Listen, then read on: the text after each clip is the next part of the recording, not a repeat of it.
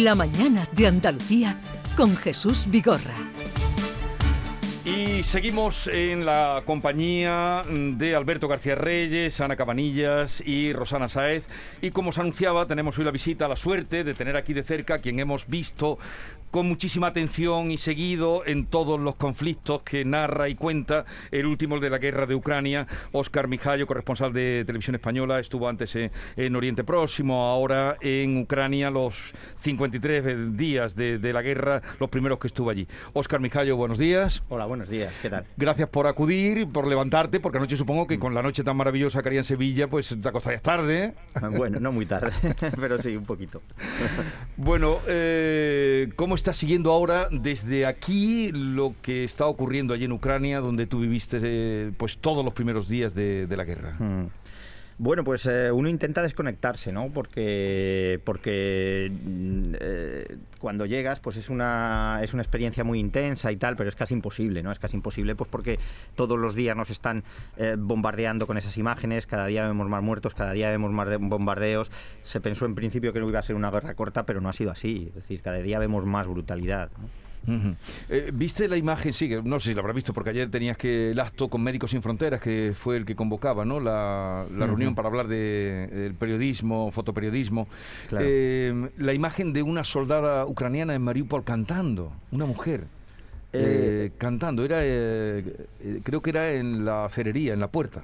No, no, no vi, mm, concretamente no vi esa imagen, pero me parece que es de quien hablamos, porque es una chica que es una de las pocas soldados que ha pedido Que, la graben por si la matan. Sí, sí, y aparece ella cantando. Mm, pero ayer no, ayer no pude verlo. Ayer no pudiste verlo, pero mm, bueno, tantas son las imágenes que, tú has vivido allí, que has contado y que nos han mostrado, que si te pido cuál sería la que más huella te ha dejado o, te más te ha conmovido.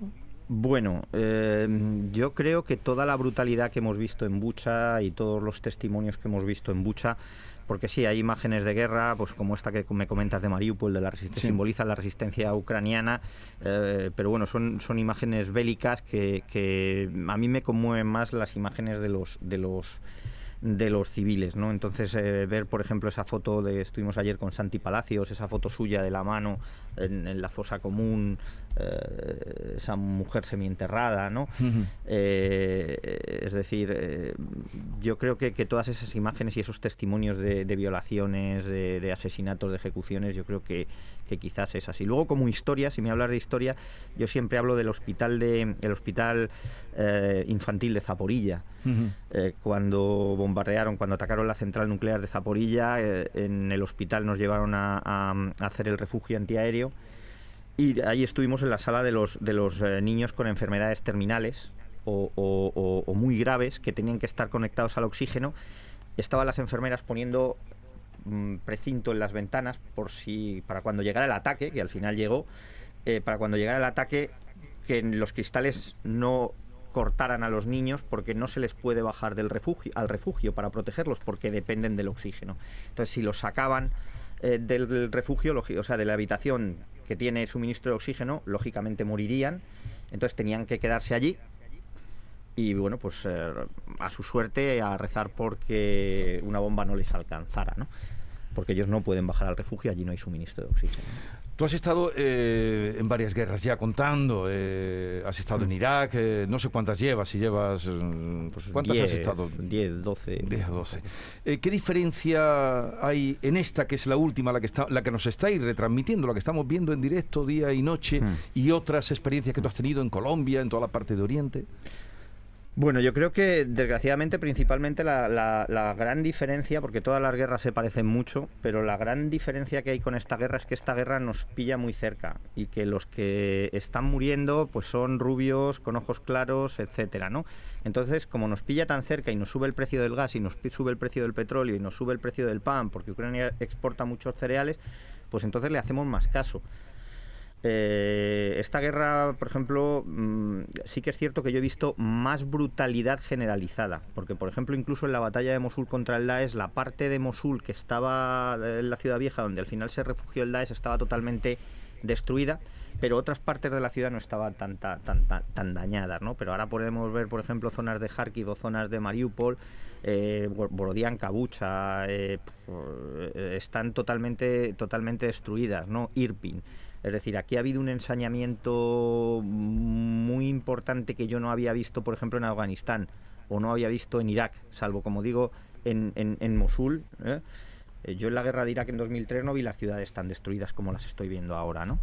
Eh, es decir, aquí está viendo el, ejército ruso, los métodos del ejército ruso son especialmente agresivos contra la población civil.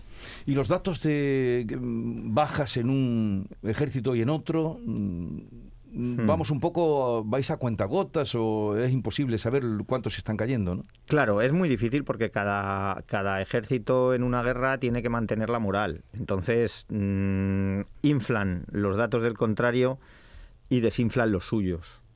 ¿no? No, no, lógicamente no cuentan la verdad. Lo que ocurre es que sí que es un país que está exponiendo más lo que sucede a la luz, a la opinión pública, que es Ucrania. Tú en Ucrania puedes ir. Es decir, a Ucrania podemos ir, al territorio ucraniano podemos ir. No es fácil trabajar, porque primero porque hay una guerra, segundo porque eh, los ucranianos, bueno, antes tardaban más en, controlar, en, dar los permisos, pero los dan. Y bueno, tercero, pues porque hay unas leyes mm, de censura de la información. Eh, censura militar que existe en casi todas las guerras, ¿eh? o sea, es decir, tú ecológicamente no puedes dar en tiempo real o, concretamente la posición de las unidades militares exacta y su número. ¿Por qué? Porque si decimos, oye, que hay, un, hay 50 tanques y 250 de las fuerzas especiales del batallón tercero en el kilómetro 7 de la Nacional 6, lógicamente estás dando información a un enemigo para que, bombar, para que bombardee el kilómetro 7 ¿no? y destruya todas esas unidades militares. O dónde ha caído un proyectil en un momento exacto a qué hora y en porque entonces la artillería puede corregir el tiro, ¿no? Entonces, esas son leyes de, censura eh, que existen en todos los ejércitos y en todas las guerras. Entonces, así es difícil trabajar, ¿no? Pero, pero por lo menos puedes trabajar, ¿no? Eh, y luego hay otro bando en el que es imposible trabajar, es decir, desde la parte, desde la parte rusa, cuando nuestra compañera Erika Reja trató de llegar, paraban en Rostov del Don a la prensa y de allí no se podía pasar, ¿no? Entonces es una cosa mucho más eh, difícil, porque, eh, por ejemplo, los rusos han aprobado una legislación en la que te enfrentas a 15 años de cárcel en el caso de que desinformes o que ellos consideren que, han que has desinformado sobre lo que está ocurriendo, ocurriendo en la guerra o desprestigies a sus Fuerzas Armadas.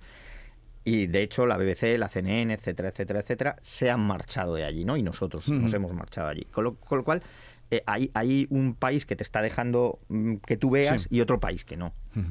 Bueno, Óscar Mijayo, ustedes lo han visto, corresponsal de Televisión Española, ha dicho de 10, 11, 12 guerras que eh, lo hemos visto nuestros compañeros. Eh, también quiero, si queréis charlar con él, me acompaña Ana Cabanillas en Madrid, Rosana Sáez que está en Jerez y Alberto García Reyes que está aquí conmigo. A mí me gustaría preguntarle como especialista en, en tierra hostil, eh, ¿cuánto, cuánto, mm, ¿Cuánta verdad nos llega eh, hasta aquí de lo que está pasando allí realmente? ¿Cuánta verdad en el sentido general? ¿no? ¿Cuánto saben los propios ciudadanos que están sufriendo la guerra hmm. acerca de lo que está pasando? Y por lo tanto, ¿cuánto podéis contar vosotros? Pues claro, la información la tenéis que coger de allí. Hmm. ¿Cuánto saben allí? Bueno, eh, vamos a ver, allí, eh, allí ellos tienen más o menos acceso a la información eh, siempre que no estén muy cerca del frente, es decir, más o menos, más o menos hay, hay, hay acceso a la información. El problema es que, claro, ocurre que mm, siempre cuando, cuando hay una guerra la información se polariza pero además es que también la audiencia se polariza, con lo cual, eh, lógicamente, tú ahora le preguntas a un, a un ucraniano que no sea eh, prorruso qué es lo que mm, está ocurriendo, y claro, ellos te, van a decir que una agresión, eh, una invasión, ¿no? Entonces, en cualquier caso, nosotros podemos trabajar con bastante libertad y no hay una censura. Es decir, a, mí nadie, ningún ucraniano, yo no conozco la parte rusa, ¿eh? pero a mí ningún ucraniano me ha venido a pedir eh, oye, enséñame lo que has escrito. ¿no? No me han venido a pedir, no me han venido a, decir, eh, sí me han venido a decir, oiga, usted no puede grabar ese control, usted no puede grabar esos, eh, esa batería de misiles, usted, eh, eso sí, pero, pero tal. En cualquier caso, ya te digo, siempre hay un clásico en, entre los periodistas de, de, guerra que, que, es la frase esta de que la primera víctima de la guerra es la verdad.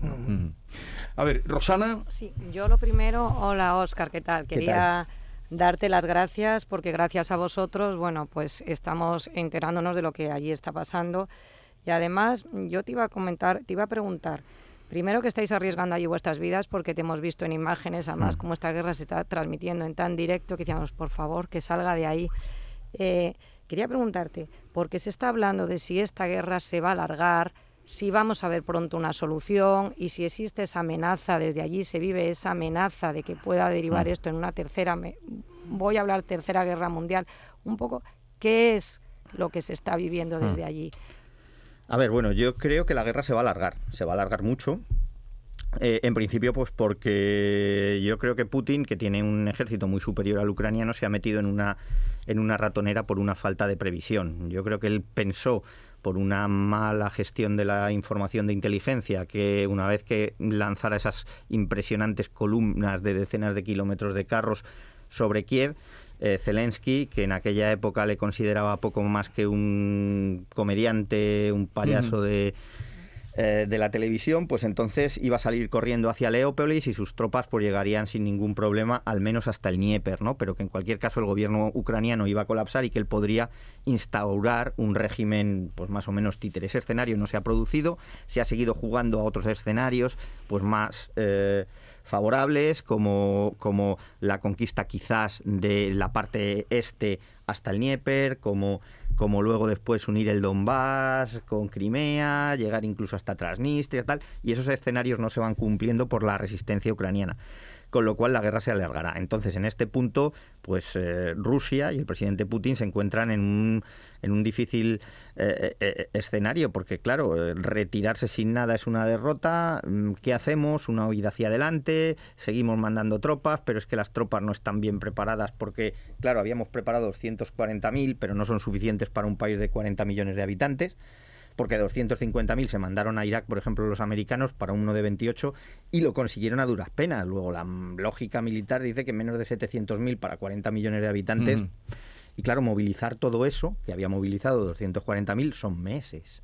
Y ya es una guerra larga, ya hay un desgaste y ya y tal. Entonces, la guerra se extenderá. Y si podemos ver una guerra mundial, pues veremos a ver hasta dónde dispuesto, hasta dónde está dispuesto Putin. Hombre, yo no lo creo. Yo creo que tarde o temprano eh, pues eh, tarde o temprano sucederá algo, porque claro, una extensión ya a, o sea, a Polonia, Hungría, yo creo que eso ya es un, escenario, pero bueno, nada es descartable. Con También era nadie se creía que hubiera una invasión a gran escala de Ucrania, pensábamos que quizás en el Donbass, y mira eh, Ana, Ana Cabanillas.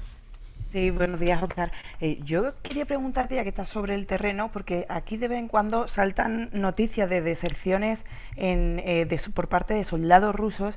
Em, no sé si, si allí os llega eh, algo sobre, sobre el ánimo de, las tropas, ¿no? que sabemos que una guerra es muy importante porque hmm. em, algunos corresponsales describen escenas de, soldados perdidos en la carretera, soldados rusos que no saben muy bien hmm. ni, ni, dónde están las fronteras ni hacia dónde van, de equipos em, antiguos que, que, no, que no responden a, su objetivo. Entonces, no sé si, si consideras que, que, eh, que, está, que existe verdaderamente eh, un ánimo en las tropas rusas que, que puede resultar favorable para Ucrania en algún momento dado. Eh, a ver, claro, eh, piensa que el ejército ruso antes de la invasión estaba considerado como el segundo, como el, como el segundo del mundo, quizás en, en eh, tecnológicamente hablando, quizás como el primero en carros de combate, o sea, una, una, máquina militar poderosísima que se suponía que iba a aplastar Ucrania. Llevamos tres meses de guerra casi y prácticamente la única ciudad que es importante que se ha conquistado es Gerson, que es una ciudad pues, de 300.000 habitantes, ¿no? Como si hubiera habido una guerra en España y bueno, pues conquistan, conquistan pues no sé, Lugo, Morense, que sí que es una ciudad importante, pero, pero él, o sea, no es, no es Madrid, no es Sevilla, no es Bilbao, no es, o sea, no es, es una, una gran ciudad, pero no es, digamos, una de las joyas de, de la corona con lo bonito que es Lugo y que me perdonen los de Lugo, ¿no? Que no queremos mandar allá a los sí, sí, sí. Y, y- y luego Mariupol, o sea, llevábamos que Mariupol va a caer, que mandamos a los chechenos, que no sé qué, no sé cuántos, y ayer salió una chica cantando en las puertas de la acería, ¿no? Claro, todo esto, pues eh, los soldados rusos llegan, muchos de ellos eran reclutas, que no eran ni siquiera voluntarios, que les habían mandado aquí, que les dicen que esto iba a ser un paseo militar y se encuentran con que no solo no es un paseo militar, sino que muchos mueren, ¿no? Entonces, lógicamente, la moral de los ucranianos está muy alta, entre otras cosas porque no les queda más remedio que, que- que esté muy alta, mientras que la moral de los soldados rusos, que además mm, ya estamos empezando, ayer en la prensa venían muchas noticias de, de que bueno que había algunos que se estaban intentando negando a, a- a combatir, ¿no? Pues la moral de los rusos está peor, pero en cualquier caso también la máquina de propaganda rusa es muy poderosa y les envía mensajes que a veces no no no no, no concuerdan con la realidad. Oye, eh, ¿vas a volver Bueno, al frente? en, en, en estas guerras y sobre todo si se alargan siempre hay que ir turnándose, ¿no? Es decir, hay que, casi con toda seguridad habrá que volver. Sí, quiere, eh, te lo pide también tu espíritu de periodista, de ciudadano, de contador de historias. Más bien me lo pide mi jefe. Ah, tu no, me, no me creo. No. Una cosa un poco más distendida por salir de la guerra, que Oscar Mijayo tiene algunas cualidades andaluzas. No sé si le, se las podemos preguntar, Sí, sobre todo pregúntale. fu- futbolísticas. ¿Podemos preguntar Si, por si te- eso? si preguntas tú por eso, ya sé por dónde vas. que eres del Betis. Claro, claro. Si te lo pregunta Alberto, entonces habrás disfrutado. Es que hay eh, una historia con una catedral de Kiev, ¿no? Ah, sí, sí, sí. Claro, porque resulta que, bueno, o sea, ayer lo primero que hice cuando llegué a Sevilla y eran las 4 de la tarde, pues a, a- a pasear de la plaza de San Francisco hasta hasta la hasta la hasta el hasta el Benito Villamarín. O sea, eso fue lo primero que hiciste cuando llegaste a Sevilla. Claro, porque Irte de la- a las 4 de la tarde de la plaza de San Francisco. al ¿Cómo soy los béticos? Bueno, cuenta, Sí. cuenta, perdón. Sí, bueno, no, porque, porque llegaba, estábamos en Kiev y entonces de repente voy andando y veo una iglesia, el día que se jugaban las semifinales de la Copa, veo una iglesia, la iglesia de San Andrés de Kiev y, coño, está pintada con franjas verdes y blancas. Y le digo, es una señal. Y a cámara. Y llega Miguel Ángel de la Fuente y dice, pero vais a perder. Digo, si gana, lo primero que haga cuando llegue a Sevilla la próxima vez es me voy andando desde el hotel, desde donde esté, a- al, a- al Villamarín. Y, y entonces, eh, efectivamente, pues joder, ganamos. Y entonces ayer me tocó irme de la estación del AVE, me fui andando al hotel, que está en la plaza de San Francisco. Que hay como 30, 40 minutos. Y Sí. de allí dejé la maleta Sí. y me fui al, al, al Benito Villamarín. Pues ¿no? es a cumplir la promesa. Claro, pues eso, bueno, yo, eso- yo- eso te honra, de- a, a cumplir la palabra dada. Sí, porque además yo es que soy soy soy agnóstico, pero pero pero bueno, si existe Dios tiene que ser del Betis, está claro, ¿no? Entonces- No hay más preguntas. Perdón, eh, a ver, Rosana. No, decía que fue con buena temperatura esa hora, además. Sí, sí, sí, Sí, sí, sí, sí, sí. Pero hay que cumplir la, la Hay que palabra. cumplirla. Hay que cumplir siempre. Bueno, además, eh, te da tiempo a escribir cuando vuelvas, porque dices que tu jefe te va... Esto es para que luego lo dices así para que tu mujer no se entere de que tú estás queriendo volver. Pero cuando vuelvas en tu petate, ¿qué libros llevas? Mm, bueno, ¿Te da tiempo a leer? me, me da tiempo a leer y... ¿Y te ayuda la lectura? Sí, sí, me da tiempo a leer, me da tiempo a escribir. Pues mira, esta última vez me he llevado El infinito en un junco, de Irene Vallejo, eh, que estaba muy bien. Y luego, sobre todo, que todas est- estas experiencias pues dan muchísimo tiempo para, para, pues, para pensar, para, para escribir, etcétera, Sí. etcétera. Digo porque tú tienes El médico de Mosul, que fue tu última novela, Sí. y estás a punto de sacar una que tiene que ver también mucho con esta tierra, ¿no? Claro, eh, estoy a punto de sacar El beso de los océanos con Contraluz del grupo Anaya eh, y lógicamente eh, eh, en gran parte se desarrolla aquí en Sevilla porque es la historia de es la historia de la circunnavegación que se cumplen ahora 500, 500 años, años, sí.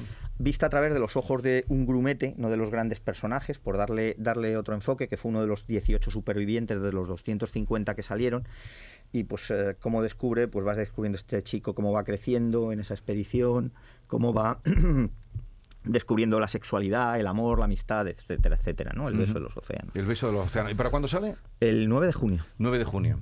O sea que vendrás por aquí también a, a promocionar la novela, ¿no? Seguro, seguro. Y si no, al campo el Betis. Pues aquí quedas, aquí quedas invitado, pero dejarías también una foto para mandársela a tu compañero, ¿no? De, que cumpliste la palabra. Anda, anda, la tengo, la tengo. ahí en el Benito Villamarí. Por cierto, que él es, eh, aunque sea no creo, él es de Arenas de San Pedro, un pueblo de, Ávila.